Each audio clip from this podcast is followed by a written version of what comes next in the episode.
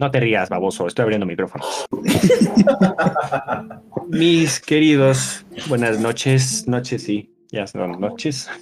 ¿Cómo estamos, mi querido Tron, mi querido Diego? ¿Cómo se encuentran el día de hoy? Muy bien. Qué bueno, qué bueno. Este, todavía no introduzco porque aún no pongo las cámaras, pero Ah, perfecto. este eh, traemos una invitada de lujo el día de hoy. Este, somos muy afortunados de poder tener a alguien que conoce mucho de este tema. Este, porque a pesar de que Tron sí sabe, a mí no se me da ni un carajo, ni a mi queridísimo Diego. Bueno, Diego más. Sí. Pero este, tenemos aquí. Excuse a- me? Ya, perdón. Me siento ofendido. Ay, Dios mío, a llorar a la llorería. Pero bueno, eh, tenemos aquí a nuestra querida Majo Villalobos. Este, muchísimas gracias por acompañarnos el día de hoy. Qué gusto tenerte por aquí. Es compañera de carrera de mi querido Tron, si mal no sé. También árboles. Exactamente, muchas gracias, muchas gracias. Hombre, gracias a ti. Y pues, este, para empezar a romper el hielo, para que se sienta esto como plática y no nos sintamos como en un salón de clases con el típico compañero aburrido que expone y tú te quedas dormido al final y el maestro te regaña. Platiquemos un poquito para romper el hielo. Entonces, cuéntanos, a ver, ¿por qué tu carrera? Primero que nada, dinos el nombre de la carrera, porque nunca se me ha grabado el nombre de la carrera. Porque está bien Dinos- extenso. Es que sí. No, o sea, ¿cuántas veces he escuchado eso? O sea, yo creo que yo se lo repito a mi papá todos los días. O sea, mi papá sabe que estudio. No, sí, o sea, cada vez que me encuentro a Tron le digo, ¿qué estudias? Porque de verdad no se me graba. O sea, las carreras con apellido no se me graban.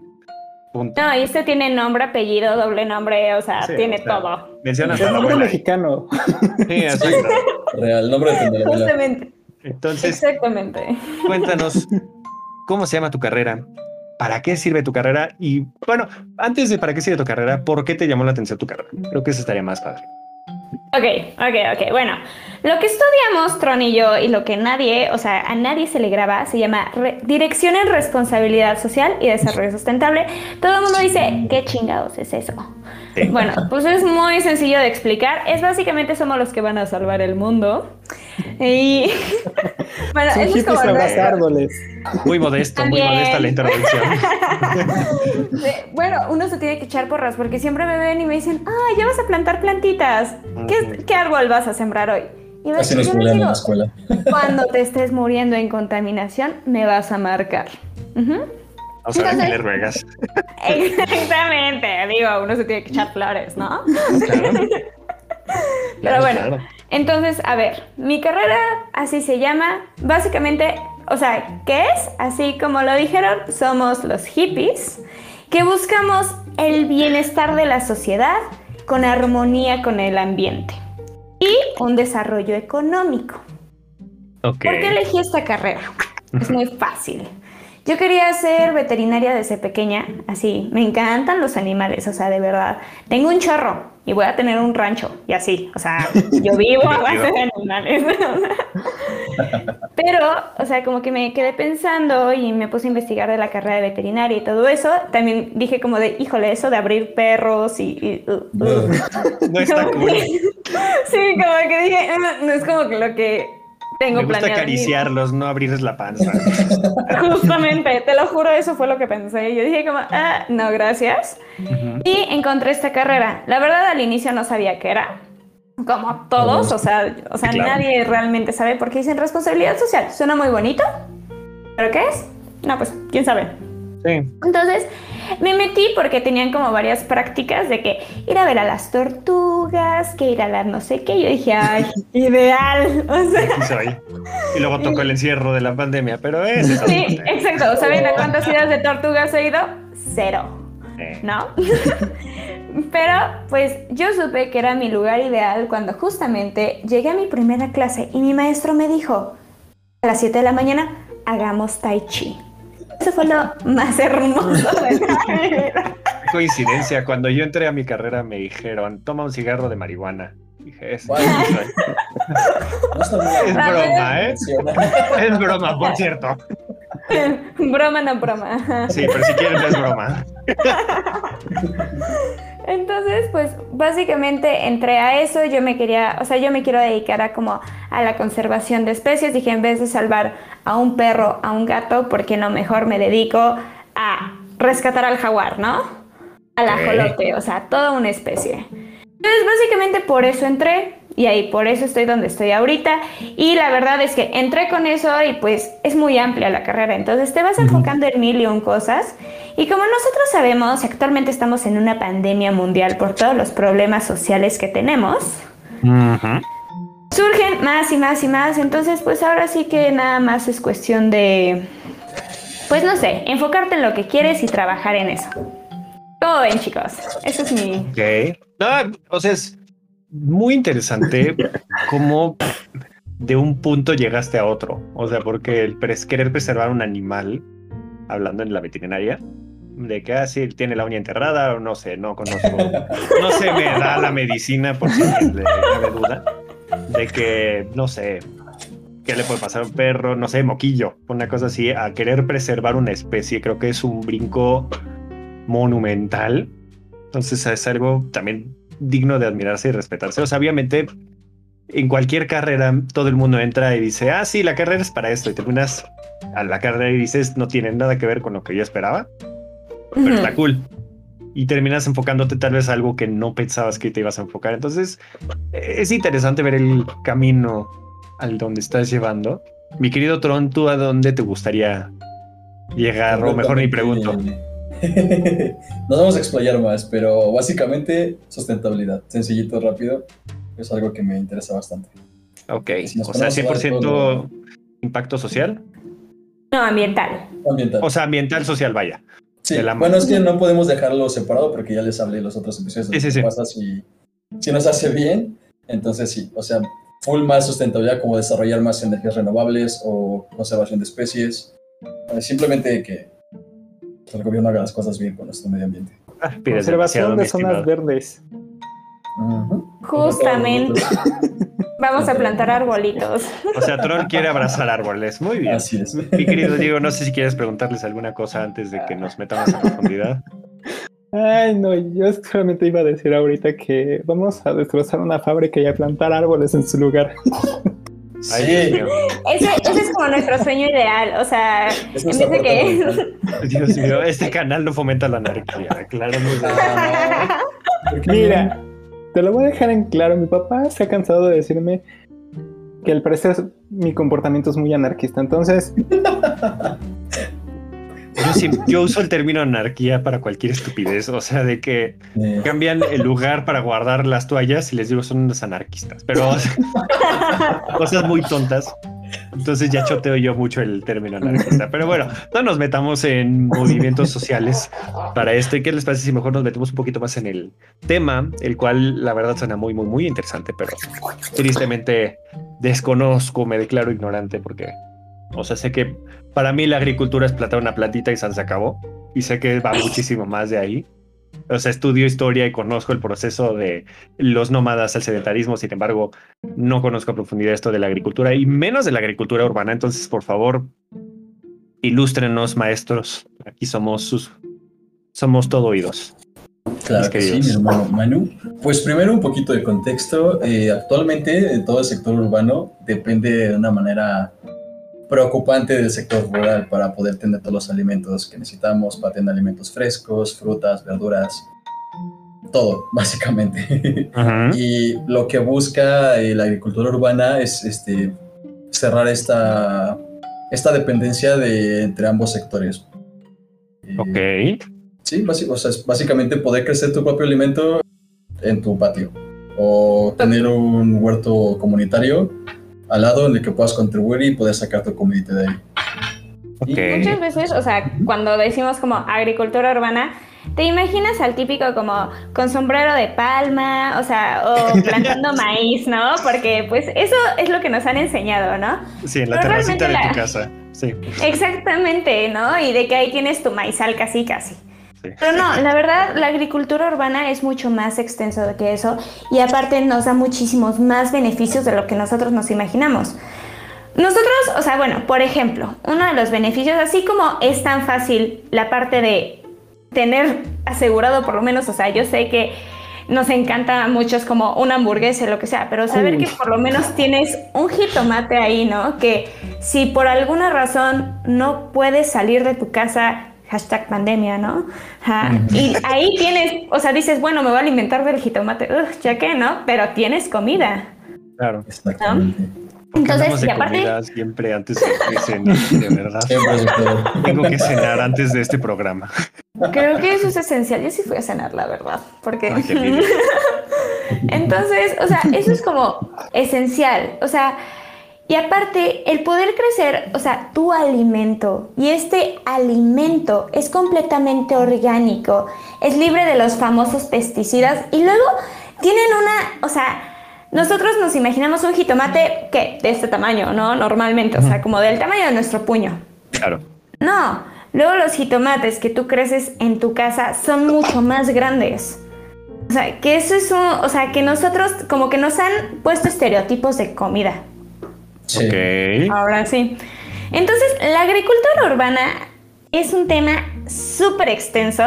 No es tener tu maizal al lado que te va a dar un maíz. O sea, aparte es un tema muy bonito. O sea, te da muchísimos beneficios a ti como persona y a la sociedad, ¿no, Tron? Así es. Y aparte, hablando más parte sociedad, en parte económica te permite gastar muchísimo menos. Básicamente tienes seguridad alimentaria al lado de ti. Puedes simplemente no gastar dinero yendo a comprar al supermercado precio de comida a precios exorbitantes. Por ejemplo, el aguacate que siempre está bien caro.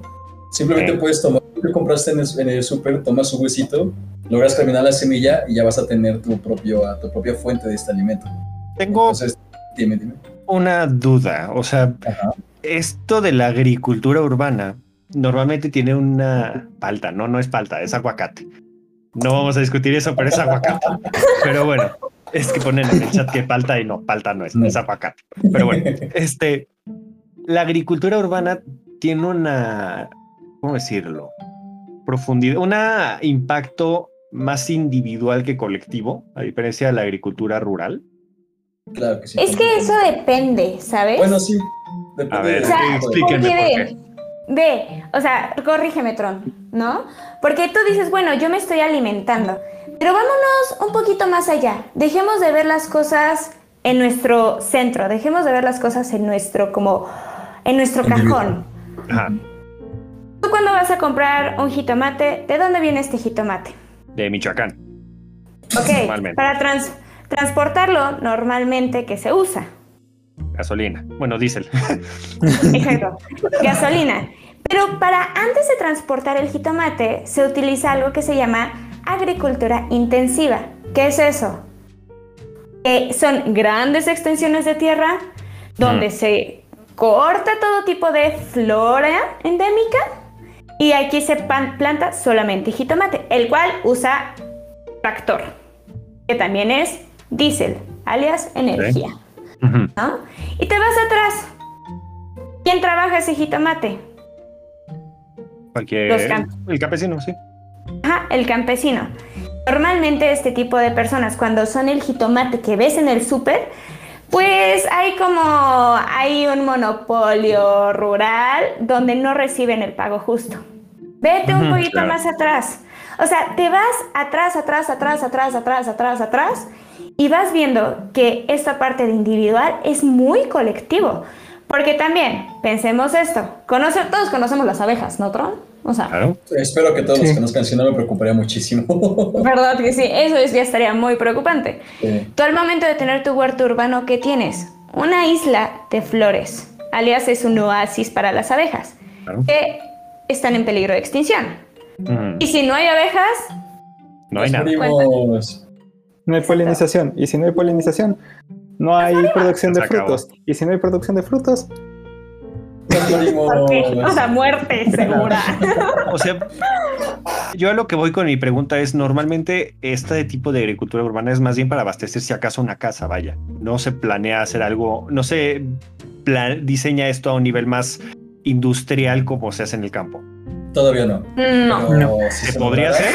Claro que sí. Y si se lograra, podría equilibrar la balanza urbano-rural y podría ayudar muchísimo en muchos este, aspectos, como acabamos de ver con Majo, aspectos energéticos, de logística, de comercio justo, o sea, es mucho. Pues es un pensamiento un poco utópico poder llegar al mismo nivel en el que se consume, en el que se crece en plantas, eh, tanto ámbito urbano como rural, pero estaría muy padre. Ok, ok.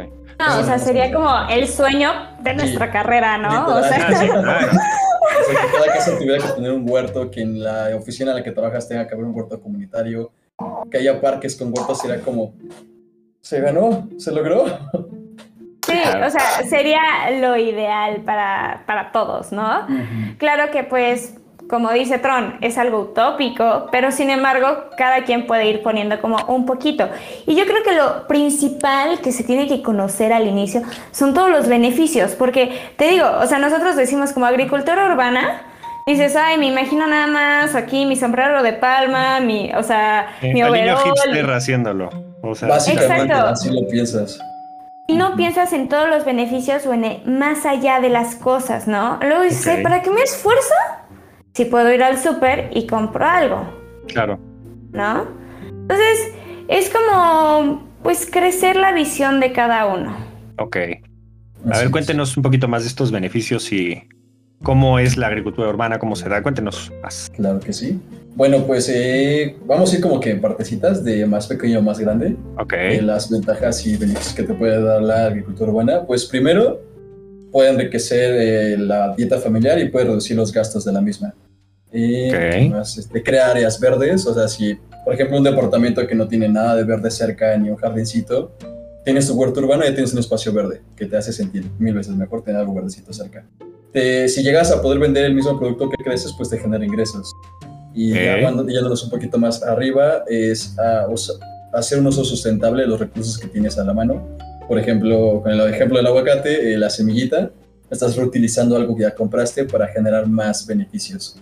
O en este, otro caso, o sea, perdón por interrumpirte, la composta de que los residuos orgánicos que los usas Ajá, para hacer composta para tu eh, este jardín, no sé, podría ser, ¿no? Sí, completamente. Completamente. O sea, podrías utilizar todo lo que, pues vaya, lo que les comenté hace episodios, que es este generar un ciclo cerrado en el que se mantenga circulando todos los, pues todo lo, lo rico de los nutrientes, eh, beneficios económicos, crecimiento social, que se mantenga Ok. todo en un pequeño ciclo cerrado en el que todo se vaya desarrollando de manera sostenible. Ok, Y, ok. mm, ¿Qué más? ¿Qué más? ¿Qué más? Ah, pues Pero es este, que, o sea, es, es que todo eso, como dices Tron, o sea, pues te va llevando a más y a más y a Exacto. más. O sea, Claro. por ejemplo, como dice Tron, la parte de los ciclos cerrados, pues reduces mucho la cantidad, o sea, nosotros creemos que, por ejemplo, la basura orgánica es lo que menos contamina, ¿no? Porque decimos, ay, pues se biodegrada, ¿no? O sea, casi, casi, en vez de, en vez de púdrete es como biodegrádate, ¿no? Y pues no. Qué, bonito, qué elegante manera de mandar a la chingada a alguien. Biodegrádate, perra. Así es en mi carrera, ¿eh? Así es. Pero literal es como de, pues se biodegrada y pues no pasa nada. Pero en realidad todo este tipo de basura genera gas metano. Claro. El gas metano es como 10 veces más potente y genera toda la parte del calentamiento global. Entonces, por eso vuelvo a decir, tener, o sea, tener esta pequeña parte de composta, del lombricomposta y todo eso, te ayuda muchísimo porque evitas que ese gas metano se vaya al cambio climático y aparte está alimentando la tierra donde tú estás creciendo tu comida. ¿no? Volvemos a la parte de que en la naturaleza, no sé si ustedes se han puesto a pensar, pero en la naturaleza no existen desechos. O sea, todo es nutriente. Jamás La me había puesto a basura. pensar eso. Es nutriente. No sé qué no había. No lo habías pensado tú. A ver, Me acabas de volar la mente, o sea, genuinamente. Biodegrádate, por favor. Sí, biodegradar. Sí, me voy a biodegradar fuera de la llamada, porque de verdad que bruto. ¿tú por qué No, crees que te, te dije que que nuestro proyecto de secundaria fue así? Fue una churre. Lo sacamos de la manga ese proyecto. Pero bueno. Sí, aún así, ¿por qué crees que fue así? Ah, sí, vamos a contar brevemente para no debrayar mucho. Cuéntanos tu proyecto, por favor. Queríamos ver cuál fue el proyecto, qué cosa podía este, beneficiar más a una planta de jitomate para que creciera. Entonces tomamos tierra de mi casa y pusimos este, en una, ya sabes, típico proyecto para demostrar que eres ecológico. Pusimos en una este, bolsas de plástico y no sé qué tantas cosas en la maceta. En otro le pusimos nada, más que agua, obviamente. El otro le pusimos literalmente popó de mi perro. Y, la que y en otra basura orgánica. Y en otra basura orgánica. La que mejor se dio fue la de la popó de mi perro. Y la otra fue la de la basura orgánica, ¿no? Y la, obviamente la del plástico, pues no creció nada. Pero lo sacamos de la manga. O sea, literal tienes que entregarlo como la siguiente semana. Sí. Y, dijimos, no, pues hagámoslo de la manera más sencilla. Y ya solo compramos las macetas, las semillas y se acabó. Pero pues salió bien y creo que fue el único proyecto de, ese, de esa materia que subimos 10. Pero pues, o sea, es hasta casi casi instintivo, ¿no? O sea, luego como que no, o sea, no lo, no lo analizas y, pero ya ahorita que te pones a analizarlo dices, realmente no hay, no hay, no existe la basura. No, para nada. Todo es nutriente. El ciclo cerrado que dice Tron, ¿no? Entonces está esta parte de toda la basura orgánica ya no es basura, es nutriente que aparte ese nutriente te, o sea, te va a nutrir a ti. Claro. Es mejor, ¿no? Sí, claro. es o sea, es como, o sea, uno no se imagina que de una cosa que digas, ay, pues planto mi cilantro. O sea, puedas pensar todo esto, ¿no? Y realmente que si estoy consumiendo de mi cilantro, estoy ayudando a mitigar el cambio climático por más, o sea, drástico que suene. O sea, que tú dices, Ay, pues nada más lo estoy haciendo porque es orgánico y gluten. sale más barato. O sea. y digo, no es como que el cilantro sea muy caro, pero. Pero. No, pero aún así, ¿no? De que. El sí, súper. Ah, no, claro. Había el estacionamiento, ¿no? Sí. Pero. Yo vivo en un pueblo, ¿no? Pero ustedes que viven en la ciudad, pues hashtag tráfico, ¿no?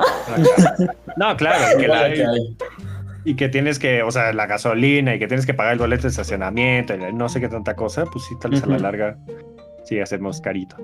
Pero a ver, síganme, síganme contando más de esto, porque está, está, muy interesante. Está interesante.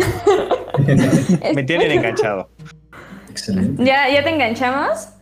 vas a acabar y vas a poner a plantar cilantro. acabando me voy a ir a comprar mi sombrerito. Este... Perfecto, me agrada. y mi overol y todo.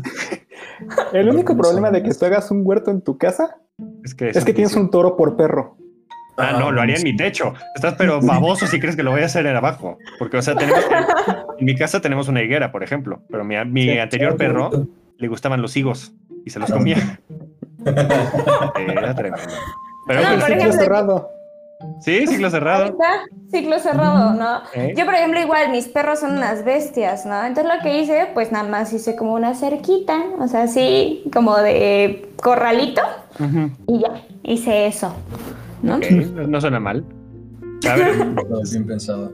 ¿Qué, tan alto salta Bobby, Manu? Solamente para ver qué Muy. alto tendríamos que hacer tu cerca. Muy, salta más alto. O sea, su cabeza llega más arriba de mi cabeza. Y como punto de ah. referencia, mido yo 1,91. No, pues mejor si en el techo, ¿no? Sí, mejor lo hago en el techo, en la terracita. Ay, ¿ya para qué le hacemos? digamos que no es un perro pequeño. Pero bueno, continúen, por favor sigan. Volviendo al tema, este, estábamos diciendo los este, beneficios de la agricultura urbana. Ya nos vamos a ir un poquito más arriba. Eh, ya vimos alimentos, ya vimos seguridad alimentaria, que gastemos menos dinero. Y pues este punto que les he dicho de poder crear eh, huertos urbanos que sean de una comunidad, puede incluso llegar a generar empleos, que estos empleos pueden ser tomados por poblaciones vulnerables o gente que en verdad necesita trabajo, o simplemente esta persona, tú que quieres crear tu propio alimento, ahí está, listo. O incluso pensando a largo plazo, o sea, de que eh, obviamente de que en un mundo utópico toda la Ciudad de México decidiera poner en sus techos jardines este, para cultivo, Incluso beneficiar un poquito a los especialistas del sector del campo, trayéndoles acá para O sea, hablando en un mundo utópico, porque insisto, esto se vería mucho. O sea, si empezáramos a hacer esto ahorita, en 20 años, diría yo. Sí, exacto. Fácilmente. O sea, estos procesos, sí, son de muy largo plazo. Sí, no, o sea, es larguísimo. Y aparte también, por ejemplo, otro de los beneficios, ¿cuántas veces ustedes no han visto que en la ciudad hace un calor tremendo? o sea, estas cosas que se llaman islas de calor, así se llaman. Y creando espacios verdes disminuyes estas islas de calor. Entonces, eso también es un beneficio para la sociedad y obviamente para el cambio climático. Y otra vez me vuelvo a ir al planeta entero, ¿no? Porque acá le encanta soñar alto, ¿no? Ah, está bien. Vibra alto. Exacto. Yo vibro alto, ¿no? Uno Pero debe sí, extender sus alas y volar. O sea, la verdad, como podemos estar analizando, o sea, los beneficios son enormes, o sea, enormes, enormes.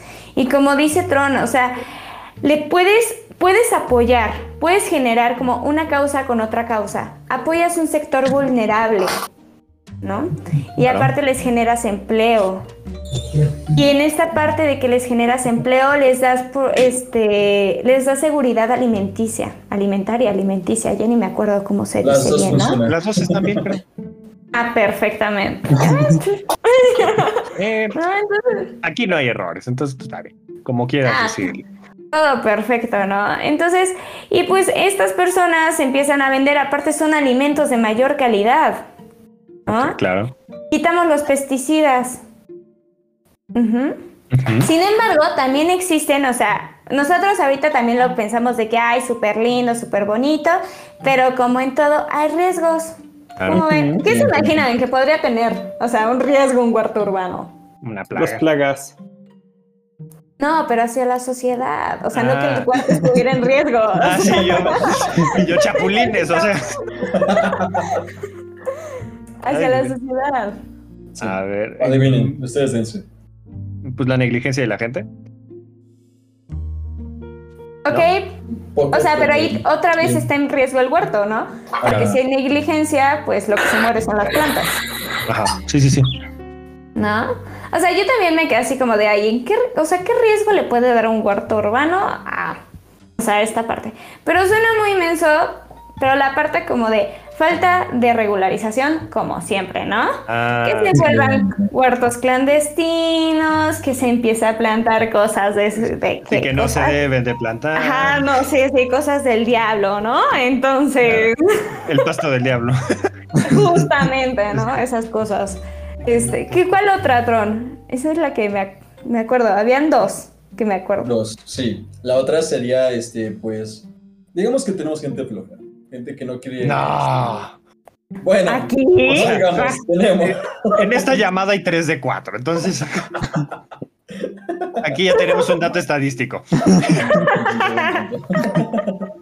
bueno, sabemos que la gente en México es muy floja, lo que pues podría poner un riesgo al momento en el que elijan con qué agua regarían las plantas de esto. Ok. Ah, entonces, pues digamos que alguien decide regar las plantas de todo un huerto comunitario con agua de pues, Residual. O sea, es lo que se hace en la Ciudad de. México, así como dato cultura, Ajá. Sí. por cierto. Y hashtag tifoidea. Ujú. Por eso siempre que siempre que les lleguen sus este, alimentos, desinfectenlos. Por lo menos hablando de la Ciudad de México. Exactamente. Sí, Eso no pasaría si tienes tu huerto urbano, ¿no? Exactamente. Estás más seguro. bien y no usas agua del caño para regarla, pero sí. Ash, que apafiestas. No. ¿Qué, qué chiste, ¿no? Así. Sí, ¿no? Sentir que ¿Qué te es la vas vida a morir sin es parte, riesgos? No, es parte de la vida, ¿no? Que te vas a morir. Es broma, por cierto, te aclarar. tu comida y te mueres en el huerto y eres composta. Eh, Como diría papá, es el gran ciclo de la vida. Exactamente. Pero pues bueno, esos son como algunos riesgos. También, por ejemplo, hay personas que pueden empezar a usar pesticidas, ¿no? Y estos pesticidas, pueden- como no hay regularización, pueden ser mucho más fuertes. Entonces, ¿qué crees? Empiezan a matar a las abejas del lugar. ¿Y qué tal si las abejas son una especie endémica, que es endémica, que solo existe en ese lugar? ¿Ok? Ok. Nada más.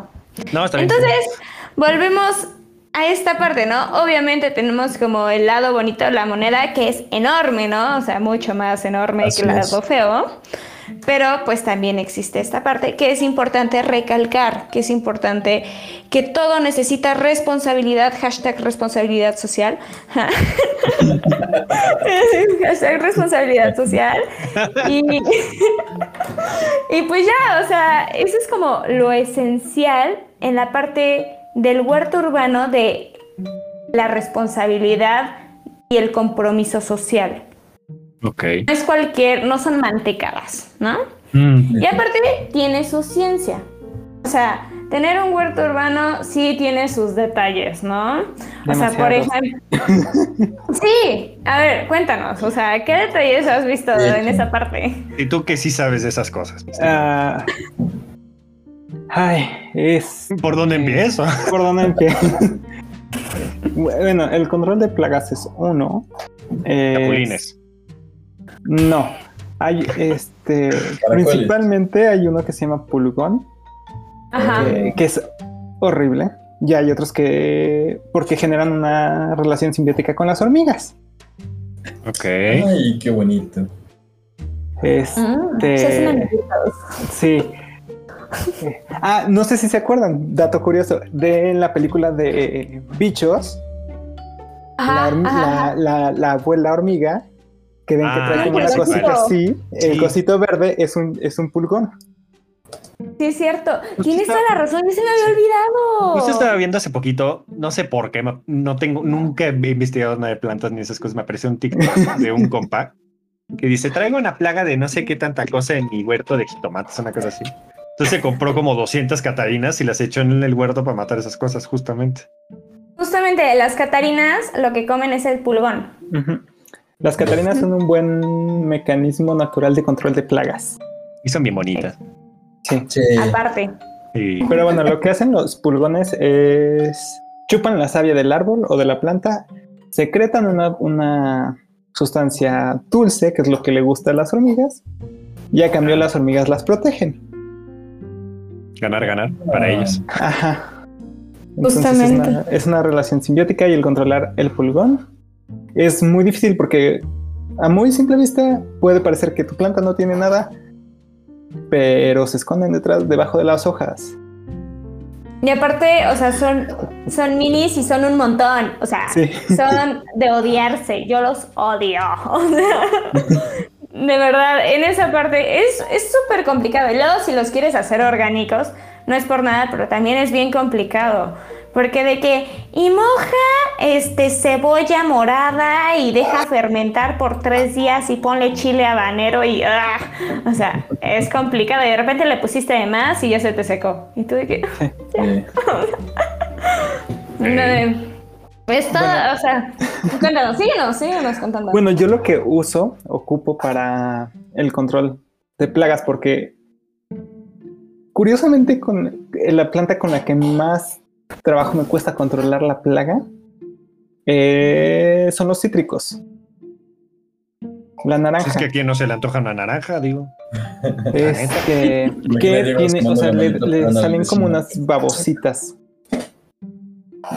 Este, y que son como pulgones más grandes, pero parecen Pulgonzotes. Parecen babosas. Este, y lo que yo utilizo es eh, un jabón en polvo que tiene una ciudad, el nombre de una ciudad Italiana. italiana. Y también el nombre del imperio, pero diluido con agua y ya lo único que hago es con la espuma dejarlo en las zonas donde están y lo que hace este el- la espuma del jabón es secar estos, pulgones. estos esta plaga sin lastimar la planta. O sea, concluyendo de esta idea, es, no es tarea fácil. O sea, no es como que simplemente. Vaya, no mi concepto de agricultura de agarrar las plantas, las semillas y se acabó, obviamente no es así. O sea, sí es un proceso muy complicado y el simple hecho de tener un huerto urbano no es tarea sencilla. Exacto. No, pues es que aparte, por ejemplo, o sea, ¿quién iba a pensar que las plantas, o sea, tienen, ¿cómo se les dice? Creo que se les dicen asociados, ¿no? Que son las plantas que se llevan con otras plantas y Ah, crecen sí. más bonito. Sí. ¿no? ¿Quién lo iba a pensar, no? Que el frijol no se lleva con tal, o sea, Que las plantas son mamonas y selectivas. Exactamente, o sea, entonces cuando vas a hacer tu cama, este, o sea, a eso se le llama, haz de cuenta, cuando pones tu cosa de tierra, pues se le llama cama, ¿no? Ok. Entonces tienes que planear qué plantas vas a poner para que crezcan más fuertes. Entonces, si uno agarra mucho zinc, busca otro que justamente saque zinc, pero reciba lo que la otra planta saca, ¿no? Ok. Entonces es generar esta armonía entre plantas para que crezcan bonito. Así Y es. aparte, lleva tiempo. Sí, claro. Lleva Sí. tiempo mantener un huerto, ¿no? Entonces, porque de repente a mí me pasó hace poco, como que lo descuidé, y en eso volteo y tenía una selva amazónica. Suele pasar, suele pasar. Sí, y así como, ¿qué rayos acaba de pasar, no? Según yo, lo, o sea, lo deshiervé hace dos semanas. Y de la nada ya tenía de que las acelgas hasta acá, jun- o sea, todas envueltas en el chile habanero. Y yo así como de, ¡ay, qué es esto! Lo mismo Entonces- sucede cuando no te rasuras cada dos semanas. Entonces, Mm, hay un buen ejemplo. sí. No les sabría decir. Ah, no, sí, ahí sí me fallas con el dato. Sí, ahí sí te fallamos. Pero sí, o sea, es increíble y me lo decía Diego y no me lo creía yo de que las plantas sí tienen, se ponen sus moños. Sí, O sea, son verdad muy complicadas. mi plantita es bien dócil conmigo porque creo que me tiene paciencia porque sabe que soy nuevo, pero sí, sí he visto que sí se llegan a poner sus moños. Y luego hay días en los que está como más apagada la planta y se ve toda más cabizbaje. Digo, no, ella se va a morir. Pero no. No, Pero no, y aparte, o sea, haz de cuenta el promedio de trabajar en un huerto urbano es aproximadamente alrededor de 20 minutos al día. Al día. En que lo de deshiervas, ves si tiene plaga. O sea, por ejemplo, yo lo que tengo de plaga y lo que me mata son las babosas. O sea, neta, no, no, no saben cómo las odio. O sea, y pues tengo que estar poniendo todas las noches porque como sé, ah, dato agricultura urbana por si alguien que nos está escuchando quiere saber cómo quitar babosas de su jardín, en un vasito pones cerveza Ah. Te la y tomas. la entierras. No. Ah. Y todo el mundo sabe que son bien malacopas la babosa cuando toma cerveza, entonces se van y matan. Eh, Básicamente se avientan ¿Sí? de la cerveza. Sí, no broma. Se matan. Se van de alcohólicas, güey. O sea, entonces ahí me tienes al día siguiente a las 7 de la mañana sacando Las las babosas. con las babosas, ¿no? Ok, Pero- no me esperaba eso. Yo lo decía de broma. No. Ay, Dios La mío. naturaleza tiene sus secretos, sus sorpresas, o sea. Oye, Majo, ¿no has intentado con cáscara de huevo?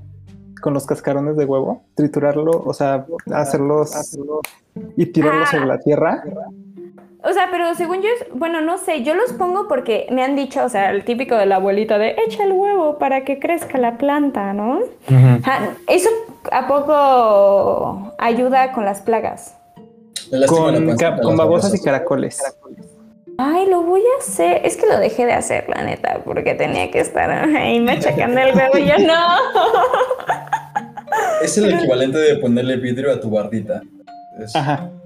Lo más Ah, ah, pues tiene, tiene un chorro de lógica. Sí, tiene sentido. Sí, tiene un chorro de lógica.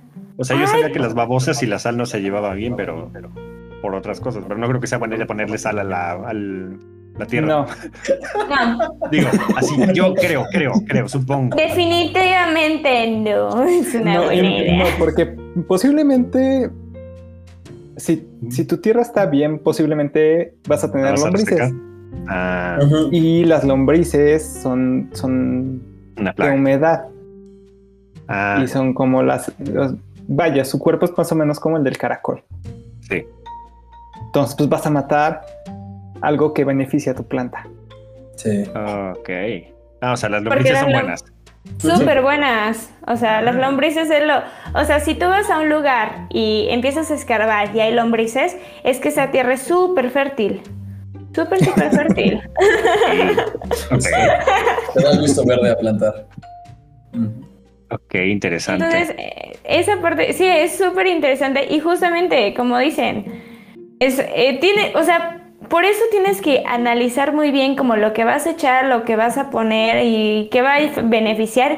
Y siempre, siempre, como decimos, hay un lado bueno y hay un lado malo en la moneda.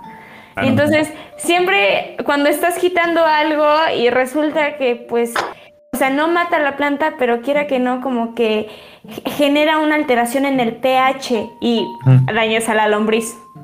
O dañas a la mariquita, ¿no? Y ya de repente tienes otra vez colgón, ¿no?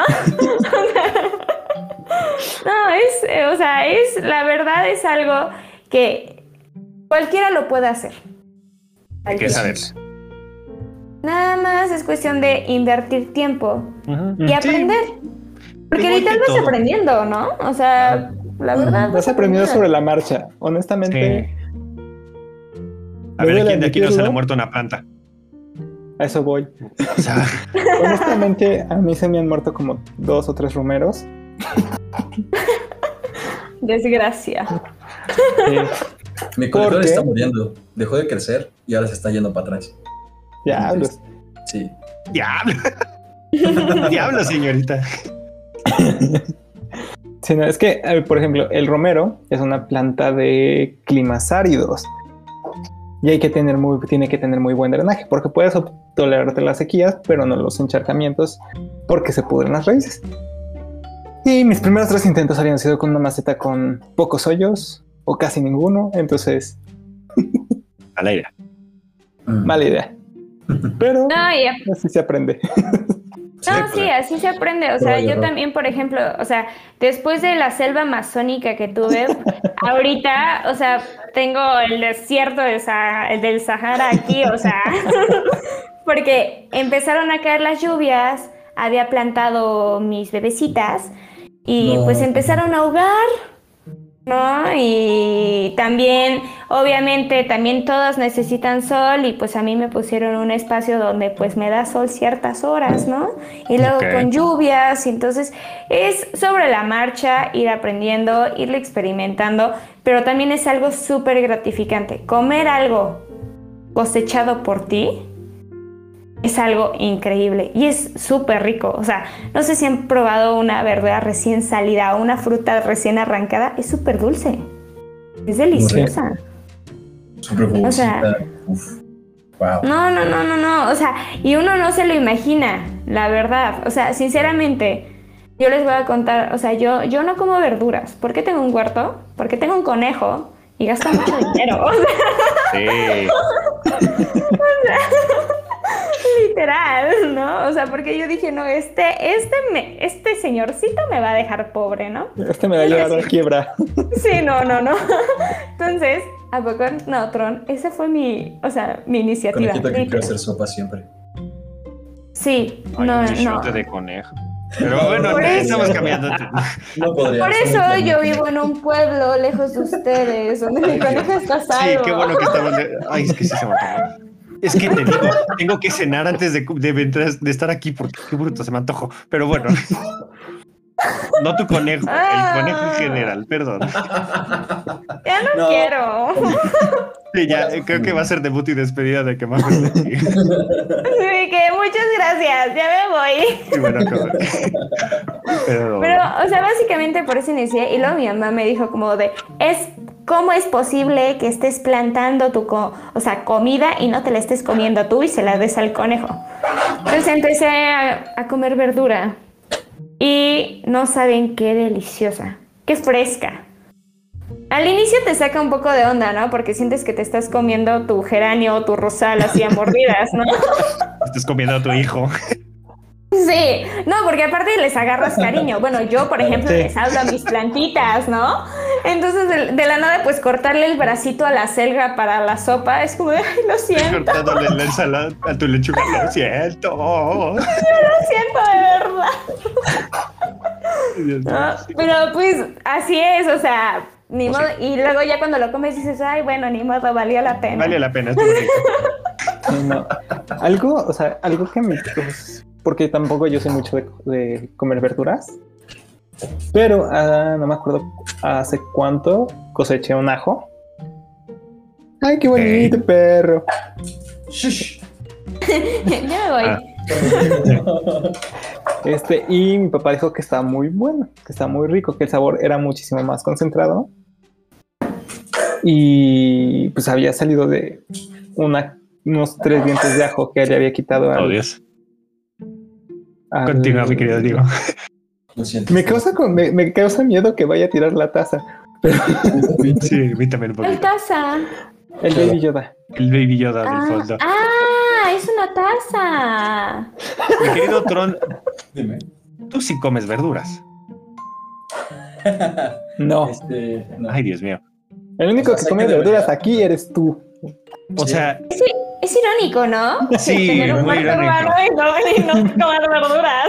O sea, mira, yo tengo zarzamora, naranja, Ay, qué rico. guayaba, durazno, me están dando hambre. limón. Yo lo que más como son frutas igual. Y Ajá. tengo vegetales. Y de, lo, de todo eso, lo único que como son las guayabas y el limón. Una guayaba. Las, las zarzamoras no. No, Pero no la- puede pero- ser. esas las, las ocupo para hacer mermelada. O sea, qué rico también, pero qué rico.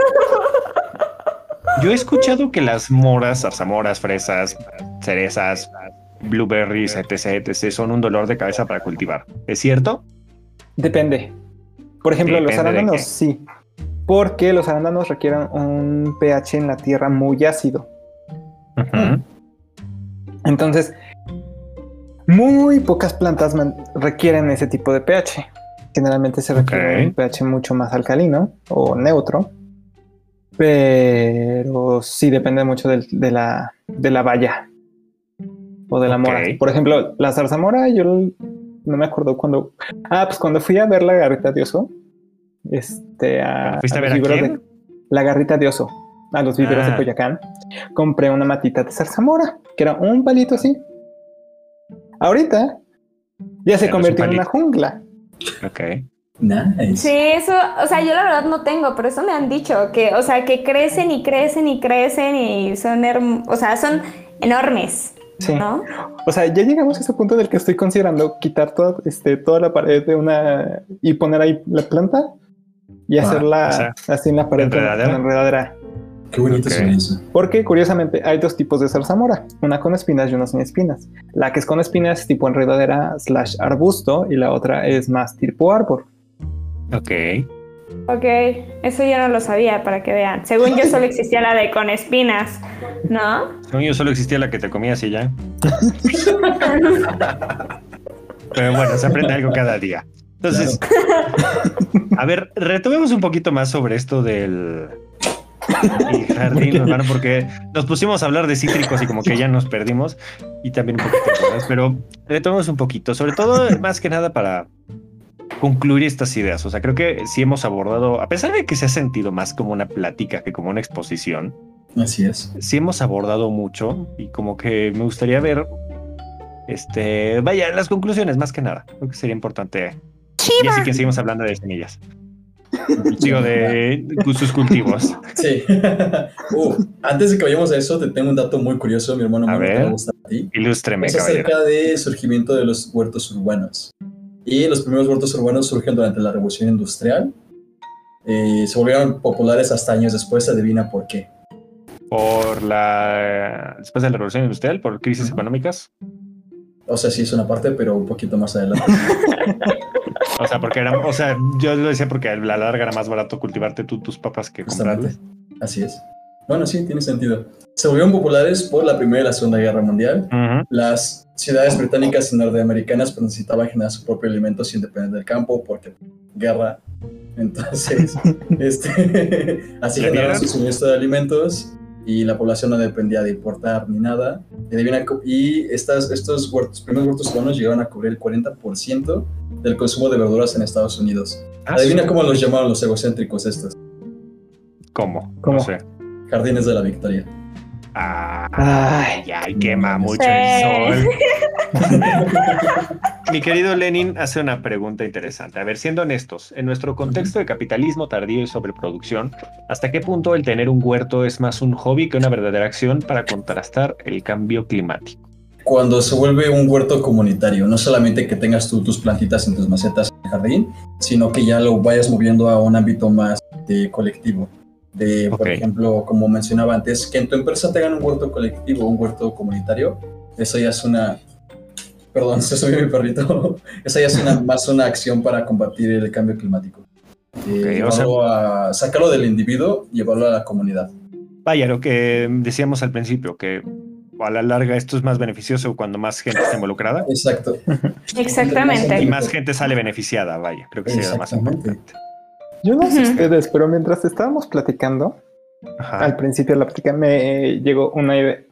Algo que sería genial, ideal, que sería, bueno, vaya, regresar a, algo, o sea, regresar muchos años atrás, Ujú. algo bueno que dejamos de hacer, que es el intercambio. Ajá. Como el trueque, ¿no? Ajá, Fíjate, justamente. todavía en México, en la Ciudad de México, no te sabría decir el lugar exacto, pero se sigue practicando el trueque en algunos lugares. Es moon, es toda una ciencia, o sea, no es simplemente de "Ah, te doy un jitomate y tú me das un elote. De No. verdad es complicado, porque tienes que Sí. encontrar una equivalencia de valor, que es lo que normalmente hace la moneda. Entonces es, es interesante, pero es complicado. Sí, no, En o sea, lo ideal ahorita sería como de, por ejemplo, a mí se me dan muy bien las papas, los jitomates, y a Majo se le dan las cebollas y los ajos, y a Tron se le dan bien las plantas de hoja, que no sé, la espinaca, la selga, etcétera, aunque su col le salió Ya chiquito. me dio hambre, los odio. Entonces, lo ideal, a mi punto de vista, sería hacer un trueque y conseguir. Porque no todo lo que produzca yo me lo va a comer, me lo va a comer y así el resto. entonces, lo ideal sería hacer ese trueque y uno se resta la sobreproducción y pues hay un intercambio Qué beneficio. y beneficio. No sé. Que, ¿Sabes qué? O sea, la verdad, la, uno- los modelos de antes, pues, o sea, ¿cuántas veces no habíamos visto que antes, en vez, o sea, tenían como las mismas comunidades, pues tenían sus propios huertos, tenían sus propias producciones, tenían su propia vaca, o sea, digo, no, no me refiero a que todos tengamos nuestra vaca, ¿no? Ay, así que Pero, chiste. o ¿no? sea, tú solito hacías tus cosas. Claro. Tú solito empezaba, o sea, trabajabas tus cosas y así evitas la parte del consumismo. Porque cuántas veces vamos al súper y compramos una cantidad de comida que luego ni nos comemos, ¿no? Entonces, aquí, porque uno te lleva trabajo, o sea, no es sencillo. Entonces, si vas a necesitar tres jitomates, arrancas tres jitomates. Tres jitomates, claro.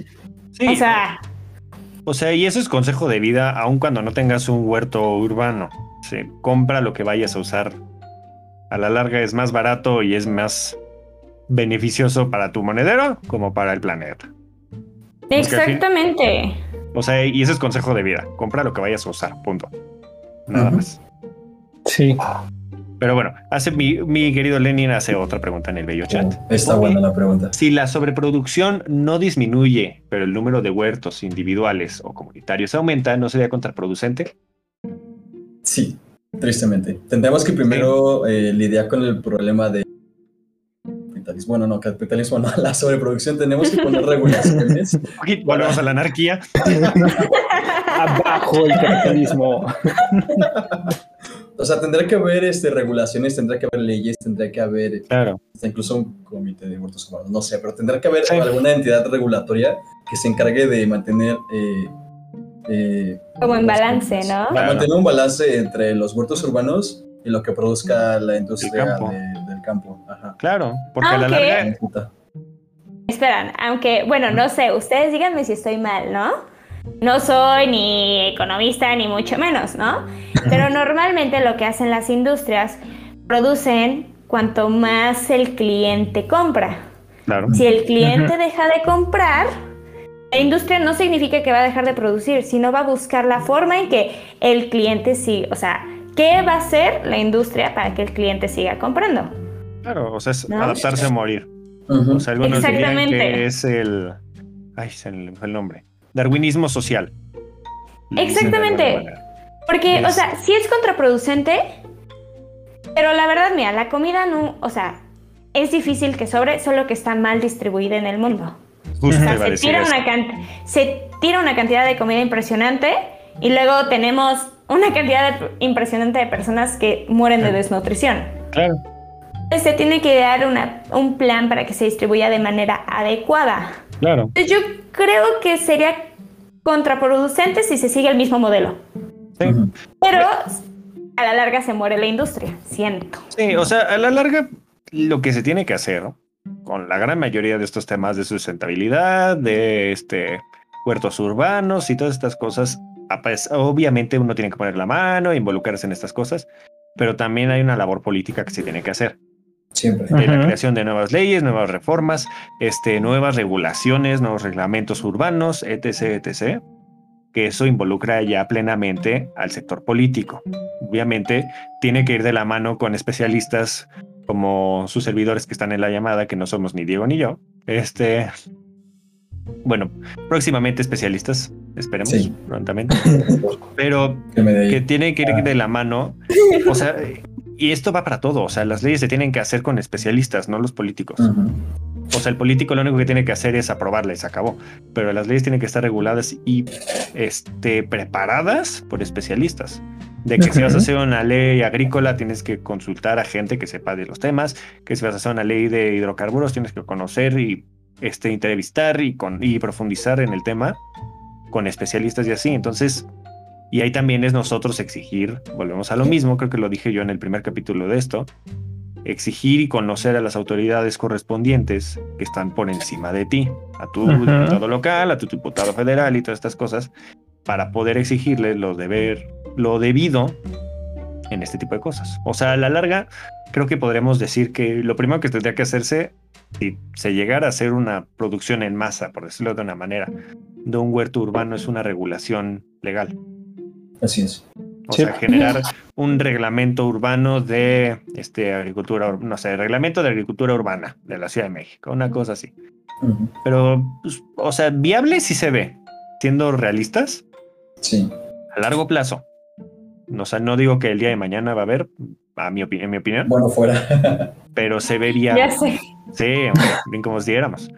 Ujú. Este, mi querido. Pero es que aparte, o sea, pues sería como, pues primero que las personas entiendan los beneficios, ¿no? Y que, si- o sea, vean que les da más que quitarles. Entonces, es como dices, y luego cambiar la mentalidad de las personas es lo más tardado de este planeta. Claro, totalmente. Sí, porque aparte tiene mentira de borreguito, entonces cuesta Pero- sacarlos del mal camino. Ya estás poniendo el layer burocrático que ya regula, perdón, es que estoy leyendo, este estado de sobreproducción, suponiendo que el modelo actual se ajusta para estudiar mejor la producción, es decir, que sea exactamente, ya me perdí, lo que se requiere para sustentar la población, en utópico, pero en este caso, creo que sería siendo buena opción tener huertos urbanos. Oh, Oh, Oh, a ver, si quieres responder la pregunta, mi querido sí, Tron, en lo que que... Ahí está. Eh, bueno, eh, primero antes para la pregunta anterior, bueno, sería más que si hay un cambio en la mentalidad de la población, las empresas ¿Todo bien? del sector industrial. No sé qué hice. Ese. Digo, oh, Dios mío, ojalá no se hayan dado cuenta. No pasa nada, no pasa nada. A todos nos ha pasado. Sí. Yo, ya, perdón, No regresemos. pasa nada. No, regresando al punto, este, tendrán que evolucionar las empresas al modelo de consumo actual, pero alguien hay que cambiar cómo piensa la población. Entonces, primero va a pasar eso antes de que la empresa tenga que evolucionar. Y ahora para la segunda pregunta, este, para mejorar la calidad de alimentos, o sea, si tú, persona, estás creciendo tu propio alimento en tu jardín, no vas a tener que usar ni conservadores ni pesticidas pesados. O sea, vas a encontrar maneras orgánicas de poder eh, cuidar tu huerto urbano. Y la segunda es la eficiencia energética, que igual es una de las cosas más importantes para la sustentabilidad, es reducir la- el impacto de, de gases de efecto invernadero. O sea, si no hay este, esta necesidad de tener que andar circulando el alimento por todos lados, no se tiene que gastar, no se genera dióxido de carbono y todos somos felices. E incluso, o sea, no, corríjanme si estoy mal, pero podría suponer yo que al dejar de necesitar tanto al sector del campo, que ojo, también el sector del campo es muy importante para cualquier economía, este, se puede dejar de sobreexplotar ciertos territorios y dejar estos para que, o sea, no necesariamente para que sean de uso silvestre y de que vaya, una reserva natural o algo así, sin embargo no necesitarían esta sobreexplotación que se le da a la tierra en el campo al producir alimentos, No que eso también deja una gran huella ambiental, si mal no recuerdo. Así es justamente. O sea, no habría esta sobreexplotación del campo e incluso podría mejorar la calidad de los alimentos que se generan ahí. Entonces, sí, incluso podría llegar a mejorar la economía de una manera muy, pues muy grande y mejoraría las condiciones de vida en el pueblo, en, el, en la parte rural. Porque si acá tenemos los alimentos que generamos bien bonito, estos eh, personas en el campo podrían generar unos alimentos que sean mucho más beneficiosos, más, este, más ricos, de mayor calidad. O sea, básicamente es como equilibrar todo. Sí, o sea, a la larga, insisto, o sea, y esto lo puedo hablar como este fanático de la historia. Nada se da de la noche a la mañana. Exacto. La gran mayoría de los grandes eventos que se mencionan siempre en las clases de historia no fueron de un día a otro. Fueron procesos largos, tediosos y complejos. Entonces, si este tipo de, de fenómenos como la agricultura urbana se empiezan a dar, que ya se están dando, son procesos largos y a veces imperceptibles. O sea, de que generaciones van a pasar y no se van a dar cuenta. Y en una de esas va a ser la cosa más normal de la vida. Sí. Pero bueno, Sí. ¿qué les parece si concluimos con sus ideas de la agricultura urbana, mis queridos Majo y Tron? Ok, claro. Eh, ¿Qué hice primero, Majo? Claro. Y yo. Bueno, paso. bueno, pues, o sea, yo creo que. Sí, o sea, a ver. ¿Cuál es la conclusión de, aparte de todo como... Yo la verdad, lo primero que trato de hacer es como vender la idea de que, ay, es lo más hermoso, es lo no sé qué. Y sí, es lo más hermoso, la verdad. Es increíble, te ayuda a desconectarte de muchísimas cosas. Pero más que nada, es un paso hacia, hacia el futuro. Nosotros vemos, por ejemplo, cuántas veces hemos visto como la película de la familia del futuro, ¿no? Claro. Y nunca son ciudades grises, siempre están llenas de espacios verdes. Claro. Entonces, nosotros tenemos que buscar que estos espacios verdes, aparte de darnos esta parte de biodiversidad y esta parte de nutrientes y esta parte, todo esto, que aparte te puedan dar algo a ti. Entonces, yo creo que mi conclusión sería que las personas lo intenten, les va a dar mucho más de lo que les va a quitar, les va a dar una satisfacción increíble y aparte te da una desconecta, o sea, te vas a reconectar con la naturaleza y eso te ayuda, se llaman como, creo que se llama como ecoterapia o baño de bosque, así se le dice también. Y no necesitas ningún hongo alucinógeno para hacer eso. Exactamente. Exactamente. Y te da esta desconexión. O sea, nosotros creo que no seguimos siendo animales pertenecemos a la naturaleza. Y te ayuda a entender los ciclos de la naturaleza. Entonces yo invitaría a las personas a que lo intenten, a que sientan la satisfacción de poder cosechar sus propios alimentos, a que traten de analizar todos los ciclos de la vida, los ciclos cerrados. Y aparte de eso, pues que se enamoren y van a ver que van a tener una relación mucho más estrecha y ni siquiera es de que, ay, me voy a volver hippie ni nada. O sea, vas a tener una mente mucho más abierta. En una de esas abres los ojos y ya vas descalzo por toda la ciudad con faldas largas y este coronas de flores. Exactamente, eso estaría ideal, ¿no? Porque pues... Entonces, esa sería mi conclusión. Inténtenlo. Es algo increíble, es algo muy bonito, es algo que vas aprendiendo en el camino. No necesitas, ahora sí, ¿cómo, cómo era el de Art Attack? No, sé- no necesitas ser, necesita- un, Esto para ser un gran artista. ser un experto para ser un gran artista o algo así, ¿no? Ajá. Entonces, Maravilloso. es básicamente eso. O sea, esa es mi conclusión. Y un pequeño granito de arena hace un cambio enorme. Y tú empiezas y después tu tío empieza y después tu prima empieza y después tu amigo empieza. Y ya vamos generando como esta ola de expansión positiva, ¿no? Claro. Entonces, esa sería mi conclusión, básicamente. Mm, Maravilloso. Mi querido Tron. Claro, y de parte mía, pues es que sí, puedes tomar este paso, puedes no iniciar con tu cama enorme de cultivo, puedes iniciar con una pequeña plantita que Sí. pueda darte un fruto que puedas consumir, puedes tomar una maceta, ir a comprar a tu invernadero más cercano unas semillitas y adentrarte en este mundo en el que puedes crecer tu propio alimento y darte más seguridad económica y seguridad alimentaria. Solamente hay que dar ese paso. Hay que arriesgarse. Puedes iniciar con el experimento que todos hicimos en el kinder del frijolito con la Miss Patty, o sea, Así es. Justamente. Ajá, Y poder ver esa planta crecer es Exacto. algo muy bonito. O sea, simplemente ver una semilla germinar, o sea, desde cero a que Sí, se es algo muy unas hojitas es wow. Entonces, Increíble. mi querido Diego, no sé si quieres concluir tú algo. Que Ah, las zarzamoras son un árbol mm, enredaderoso. son un árbol y una enredadera, pero sí. Ay, bueno, perdone, señor técnico. Continúa. Este, bueno, antes quiero decirle a Colt que decíamos que tenía una planta de aguacate, que se la comió una Ah, larva. F por la planta, F. Sí. por el Eh, aguacate. También. Me- lo que, si te gusta el aguacate, lo que te recomiendo hacer, y lo que ya mencionamos, es en un pedacito de tierra. Echa ahí tu huesito de aguacate. Vas a ver que en un par de meses vas a tener ya un aguacate germinado. Que de hecho eso me pasó a mí. Que Sorpresa. yo no sabía hasta el otro día que me, me asomé a mi a mi caja de papas. Pero sí, o sea, la forma de empezar es muy. Hay muchas formas y muy sencillas. O sea, desde guardar las semillas, limpiarlas y echarlas a la tierra, Ujú. hasta, como dice Tron, ir a comprar tu, o tu semillita o tu plantita. Que yo los invito a hacerlo desde semilla, desde lo que consuman. Claro. Hacer el trabajo de quitarle las semillas, limpiarlas, secarlas, porque te tienen que secar antes de, de meterlas a la tierra para que no se pudran. Y ver cómo va creciendo su plantita. Me acuerdo, así, para que vean lo fácil que puede ser llegar a plantar una planta, valga la redundancia. Alguna vez, y para eso yo también concluyo, una vez mi hermano este, tuvo una manía muy excéntrica de que cuando comía semillas, comía sandía, escupía las sandías al jardín, las semillas al jardín.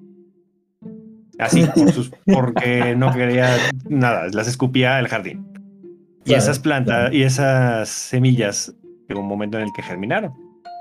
Digo, llegó el jardinero y ahí acabó la historia, pero el punto es que algo tan involuntario como el simple hecho de escupir una semilla al jardín una Auxilio. planta. No, sí, fue nada. O sea, me acuerdo que mi hermano sí se puso, fue como de no, mi plan", porque sí, el jardinero se la mochó toda. Pero bueno, así de fácil es, puede ser crear este, e iniciar a plantar una planta. Yo no puedo decirte que he plantado, porque no, o sea, apenas estoy creciendo con Ramiro, mi bella planta, pero pues a la larga tal vez sí lo haga. Me genera, genuinamente me generaron curiosidad e interés de querer plantar algo. Te ayudamos. Nice. Y pues creo que ese es el punto de este programa. Entonces, generar esta curiosidad y estas ganas de querer este y saber más de estos temas. Entonces, por lo menos pueden llevarse la satisfacción de que lo lograron conmigo. Muchísimas gracias, Sí. Majo, por acompañarnos. No, pues verdad, gracias ha por sido invitarme nuevamente. Un placer. Nos has iluminado muchísimo. Mi querido Tron, como siempre, nos tienes aquí iluminados. Y no se les olvide ya para despedirnos brevemente que nos pueden seguir en nuestras bellas redes, sociales donde ahí les avisamos los capítulos que vienen, este, las sorpresas que tenemos, el contenido es un contenido distinto. Estamos como Contémonos o Contémonos Pod o Contémonos Podcast.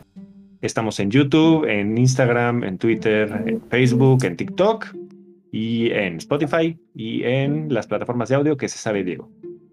Eh, me agarraste en curva.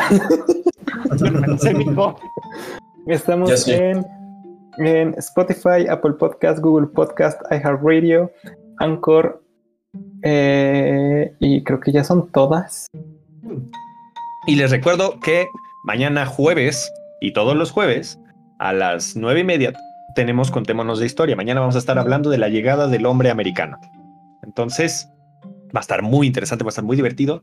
Y por nuestra parte, sería todo el día de hoy. No sé si alguien en el chat tenga alguna duda. Santo Dios. Ay, Dios mío. No, ni siquiera lo voy a decir para que no lo escuche la gente de Spotify. Pero sí, muchísimas gracias por acompañarnos. De verdad ha sido un placer tenerte aquí, Majo. Muchas gracias. Nos has iluminado y nos has dado una muy una perspectiva fresca de la idea, de verdad. Entonces, por nuestra parte sea todo el día de hoy y nos veremos la próxima semana. Bye. Adiós.